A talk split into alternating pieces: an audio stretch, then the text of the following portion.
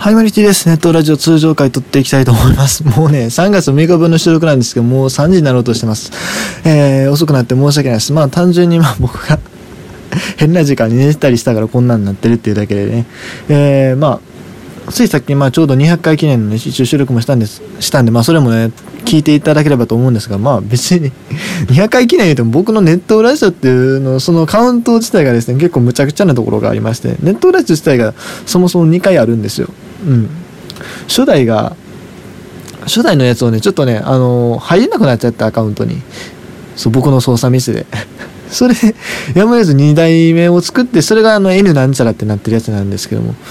まあ、ポッドキャストだとほんまに N なんちゃらのやつしか配信してないですけども、だから、それで結局、カウントしてるんで、だからその N なんちゃらじゃない方のやつは、えっ、と、多分15回ぐらいやってるんで、ほんま215とかなるし、もっと言えば、えっ、と、ラジオトークで一番最初にやってた番組もあるんで、まあ、僕のそのポッドキャストの配信回数したらもっと多くなるし、あ、あとあれね、えーネットラジオモーニングなるものは別でカウントしてた時期があるので、時期あるっていうか、まあ、そうなので、まあ内容やってることはほぼほぼ一緒なんですけど、まあだから、あんまりこの200っていう数字に意味はないんですけども、まあ一応ね、あのー自分の、えー適正ポジションを診断したりしてみたので、えーまあ興味ある方はぜひ聞いていただければと思います。てかもう聞いてる方もいらっしゃるのかな？わからへんけども。まあいいや、えーとりあえずね、3月6日分のオープン戦をざーっと振り返って、他の野球ニュースもさーっとね、触れていきたいと思います。えーまず、阪神、日本ハム。甲子園ですね。えー、なんか甲子園のね、ビジョンがね、結構変わってました。去年はね、そう、去年、その、ビジョンが1枚になったんですよ。もともと、左、真ん中の審判とかの欄、右っていう風に分かれてたんですよね。甲子園のスコアボードというかバックスクリーンです。そこが全部一体化されたのが去年で、去年は全部白黒のデザイン、基本ね。白黒で結構見づらいっていう声があった。うん。で、かつですね、何やろ、昔のそのレイアウトとか崩してて気持ち悪いしっていうのもあった。そんな中で、今年はね、ちょっと手こ入れをしてきました。基本的なレイアウトは去年と変わらないんですけども、結構なんだろう、カラフルになりましたね。今まで白黒やった甲子園のビジョンが、その、あれです、あの、名前とか出してるだけのやつ、あの、スコアボードとかの、のいいわゆる試合中の状態のやつでも、めちゃくちゃカラフル、めちゃくちゃじゃないか、まあ割とカラフルになりました。なんか微妙な立体感を演出してですね、えっ、と、昔の手書きのスコアボード時代の、あの、甲子園に近づけたのかなっていう印象を受けましたね。あとなんだ、今までチーム名とかって T とか G とか、ああいうアルファベットで表記してたりしたと思うんですけども、それがですね、あの、球団のロゴに変わってました。まあ、確かに甲子園の伝統的にはちょっと背く部分はあるかもしれないですけども、まあ時代に合わせたと言いますか、あとまあ、初心者からするとね、やっぱそっちの方が分かりやすいですからね、圧倒的に。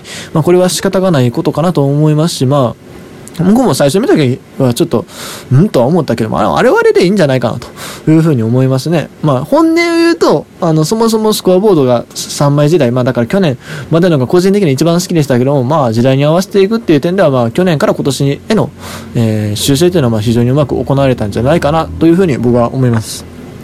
ということで、えーその試合の方にちょっと入っていきたいんですけども、えー今日はね、阪神が3-0で勝ったんですけどもね、びっくりなのはね、日本ハムが11安打で無得点で、阪神が5安打で3得点っていうね。いやー、びっくりですね。えーちょっとまあ、さーっと成績見ていきますか。有原が今日はね、えー2失点ですか。まあ4.1回。60球をめどに投げたんかな。うん。っていうところですね。で、その後鈴木健也、吉田康生、長谷川亮太とつないで、えー、もう一撃点は全員ゼロという形ですね。長谷川亮太は、えー BC リーグアルビレックス新潟からあやってきたピッチャーですが、えー今日ノーヒットで抑えてるんで、もしかしたらね、今後支配下登録、早期の支配下登録っていうのも全然あり得るピッチャーなのかなとも思います。まあ、言うて投げたのが終盤なんでね、もう阪神の主力は割と引っ込んでたりはしたんですけどもね。えー、で、阪神の投手陣は、えー西が投げまして5回無失点。うん、上出来ですね。上出来？まあ、被安打8っていうのはちょっと気になるな。被安打8はちょっと多すぎあると思うんですけど、まあでも無失点で抑えてるんで、まあまあまあいいでしょう。で、能見さんね、えーしっかりちゃんと調子を戻してきました。今日は、打者4人を、まあ、フォアボール1して与えましたが、ノーヒットで無失点という形ですね。まあ、さすがに、まあそうですよね。あれがちょっと極端に悪かっただけで全然心配ないかと思います。うん。岩崎の方もね、同時期に離脱した岩崎の方も、えー、また投げ始めてるということでね。まあ、なんやかんやで開幕大丈夫じゃないですか。で、えー、小野大輝、小野大輝ね、もう存在忘れかけてましたけど、僕も。いや、まだまだ若いピッチャーなんでね、やってほしいですよね。えー、1イニングを被安打1無失点と。で、望月エドワーズとつないで。エドワーズやっぱいいですね。うん。ボークが今日はありましたが。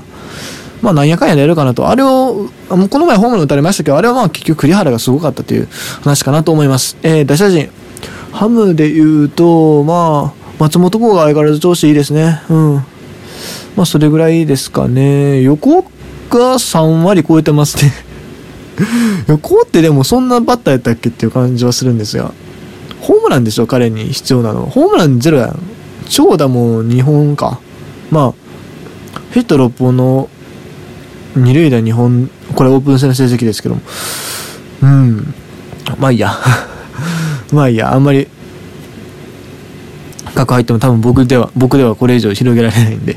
えーと、他は、そうです、阪神、阪神の打者陣で言うと、えー、まあ、糸原にやっと当たりが出たっていう点では安心ですが、やっぱ近本はな、どうなんかな近本もちょっと今年ね、長打を狙う方にシフトしてるらしいんで、それがどうもな、あんまり良くない気もするんですけどね。まあ変化は絶えず必要だと思うんですけども、プロ野球選手って。でも、ちょっとここまでの、うん、まあ、急に終わればいいんですけどね。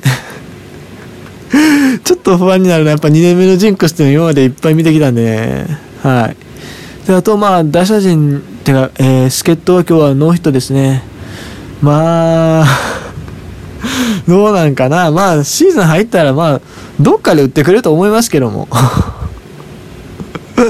うん、って感じですね。はい。あと今日、ドメさんも出たんですね。えー、ヒット1本と。まあ、でも開幕した目は今年はないんちゃうかなと思うんですけどね。どうでしょう。なんせ開幕がね、相手がね、左の石川なんでね、左バッターをできるだけ少なくしてサンズ使うんじゃないかなと僕は呼んでるんですが、どうでしょうか。で、えー、今日の得点シーンですけど、えー、と5回にね、3点入れたんですけども、あれでもね、途中あれだって誰やっけ梅野かな？梅野が打ったやつかな？えっ、ー、と、タイムになったの。あれね、セカンド取れたっしょ。うん、まあ、守備体系の問題とかあったかもしれないですけど、でもあれ、うまいセカンドって取ってると思うな、普通に。で、セカンドがね、誰やろう思って、あの、鍋量かなと思ったんですよ。渡辺量かなと思って見たら、杉谷健士でしたね。杉谷ってなんかオレンジのリストバンドしてたイメージなんですけど、やめたんですかね。誰か分からへんかった。オレンジじゃないか杉谷じゃないなって思ったんですけど。うん。ということで、えー、阪神日ハムの話はここまでにして、次、えー、っと、楽天中日ですね。これは3対1で楽天が勝ちましたよ、ということですが、まあ、特筆すべき点は、あまあ、小笠原5回3失点ですか。まあまあ、5回3失点だ。まあまあって感じじゃないですか。で、則本も5回1失点と、まあ、上、まずまずの出来というところですね。えー、楽天の2番手で投げた滝中っていうピッチャーが無失点で抑えてますが、彼ルーキーらしいですね。楽結構、下位の方、5位指名とかだと思うんですけど、楽天って結構、下位指名でいいリリーフを獲得してるイメージもあるんで、高梨とかさ、えー、森原とかあの辺が割とそんな感じだったんで、このピッチャーももしかしたらそういう風になっていったりするのかなという気がするんでね、これもちょっとまた注目かなと思います。あとは、そうですね、えー、楽天の二遊間のあのドラフトコンビね、えっ、ー、と、小深田と黒川、ちょっとこの二人さすがに当たりが少なくなってきたかなと、今日無安打ですし、えー、小深田に関しては第1にあり2分2厘。で、えー、黒川君は1割2分5厘。まあ、黒川君まだ高卒ルーキーなんでね、あれですけども。あ、黒川君今日は守備だけですか。うん。まあまあでも、そんな感じですね。小深田君はね、近本みたいになるのかなーっていう期待も一瞬させたんですけど、ちょっとそんなに甘くはないですよね。まあまあ、まだどうなるかわかんないんですけど、もちろんシーズンの途中からね、調子を上げてくるパターンも全然あるんで。えー、続きまして、西武広島。西武広島、これ1対2で、えーと、広島が勝ちましたよ、ということですね。えー、でも、両軍ともピッチャーはね、えー、いい感じですね。えー、ニールと大阪が投げ合って、まあ、ニールはまあ4、4回3分の1をまあ2失点という形でありますが、まあまあまあまあ、ってとこでしょう。うん。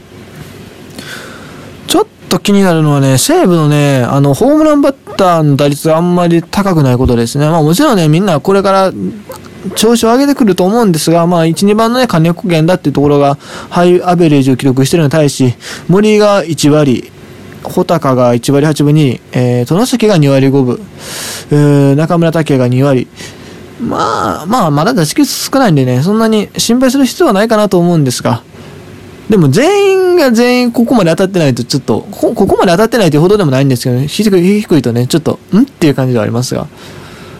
まあまあ、でも、セーブやし、毎回調整するんちゃうかなと思いますけどね。えー、続いて、えー、最後ですね。巨人、オリックスですが、えー、オリックス1対0で勝ちましたが、これはオリックスは素直に喜べるんかな。まあ確かに、うん、勝俣がホームラン打ったっていうのはすごいいいと思います。特に菅野から打ったっていうのはね、あの、十分褒められる内容だと思います。うん。で、まあ、投手陣もね、山岡が7回無失点でいいですし、まあ、菅野の方もね、別に6回失点で全然いいんですけども、島良君ともピッチャーはそれなりいいんですけども、うん、10安打でホソロホームランの1点しか取れへんオリックスってどうなん ?3 回にね、ヒット3本で、しかも、ヒット3本出て、アウトのその、記録が2つしかない。しかも併殺がないんで。多分ここで走塁ミスかなんかあったと思うんですけど、ちょっともったいないですね。ただでもね、あの高卒2年目の義母君がね、今日も2安打してたりしてますから、期待はできるんですよね。ただやっぱり、こういうところなんですよね、オリックスって。高い能力を持ってる選手は増えてきてると思うんやけれども、それをうまく活かしきれないのがオリックスかなと思うんで。まあ、もうちょっとうまいことやってほしいなというふうに思いましたね。ということで、えー、今日のオープン戦、振り返ってきました。ほんま阪神2軍触れか触れたかったんですけど、ちょっと時間がないので、今日はこの辺で切ろうかなと思います。以上、1位でした。